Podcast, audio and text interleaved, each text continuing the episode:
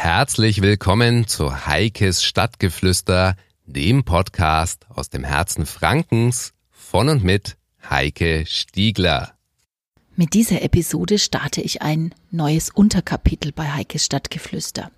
Es wird eine neue Serie werden, die in losen Abständen ganz spezielle Geschichten zu einem Thema erzählen soll. Ich eier jetzt ein bisschen rum, weil so ganz ausspucken möchte ich es noch nicht. Deswegen gibt es auch noch keinen Titel, der steht natürlich schon fest, aber den Titel werde ich euch erst in circa ein bis zwei Folgen nennen. Aus Gründen.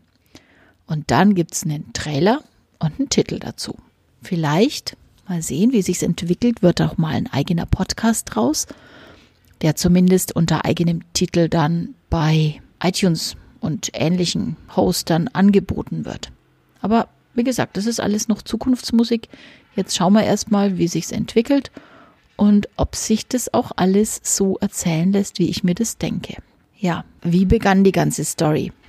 Es war vor circa zehn Wochen, also jetzt zehn Wochen, als wir im Urlaub in Italien waren. Und da gehe ich immer ausreiten mit meiner Reitlehrerin und mein Mann geht aufs Fahrrad und macht Radtouren.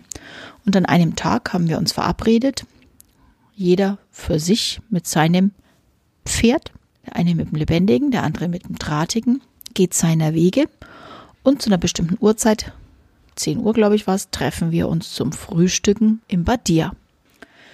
Da sind wir öfter und da kann man sehr gut hinreiten. Das ist ein Ausritt von einer Stunde einfach.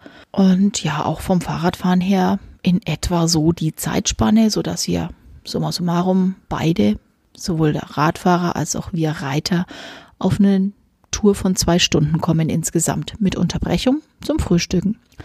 Also wir treffen uns in Badia. Dort gibt es dann einen Agritourismus, wo man eben dieses Frühstück einnehmen kann. Da ist meine Reitlehrerin schon bekannt. Und es gibt einen Spielplatz und an diesem Spielplatz hängt man die Pferde an. Die haben dann da ihre Ruhe, bekommen dann ein bisschen Versorgung, können sich dann ein bisschen ausruhen und vor sich hin pennen. Sie dösen dann gerne etwas, bis wir wieder kommen. Natürlich ist mein Süßer wieder eher da als wir, das ist aber normal. Er will uns ja nicht verpassen. Nur als wir dann um die Ecke reiten, also wir kommen quasi von hinten, müssen dann so um die Ecke in der Einfahrt rein auf diesen Spielplatz reiten, ist zwar das Fahrrad schon da, aber ich sehe meinen Süßen nicht. Wir binden die Pferde an, steigen ab. Was uns beim Reiten, also beim Heranreiten noch aufgefallen ist, war ein uraltes kleines Autochen. Das war ganz putzig, aber nicht weiter beachtenswert. Ja, als ich dann abgestiegen bin, habe ich die Beine meines Mannes gesehen. Unter diesem alten Autochen. Ich denke mal, hm, was macht der denn da? Das macht er doch sonst nie wenn es nicht gerade darum geht, ein neues Auto zu kaufen für die Familie, dass er eins begutachten muss oder dass eines der Autos kaputt ist von irgendjemanden aus der Familie, liegt der doch nicht unter einem Auto. Naja, wir machen uns bemerkbar und er kommt hervorgekrochen und ich erkenne ihn irgendwie nicht wieder.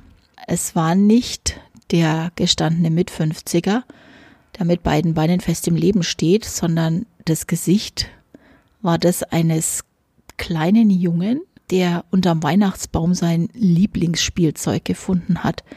Er strahlte übers ganze Gesicht, die Augen leuchteten, das Blau war noch blauer als sonst. Und ich glaube, dieses Strahlen habe ich das letzte Mal gesehen, als er seine Tochter im Arm hielt, gleich nach der Geburt. Irgendwie so in der Richtung. Ich sag, was ist denn jetzt los? Er strahlt mich an und sagt, so was wollte ich schon immer mal. Das ist ja ein tolles Auto. Ich denke mal, aha, okay.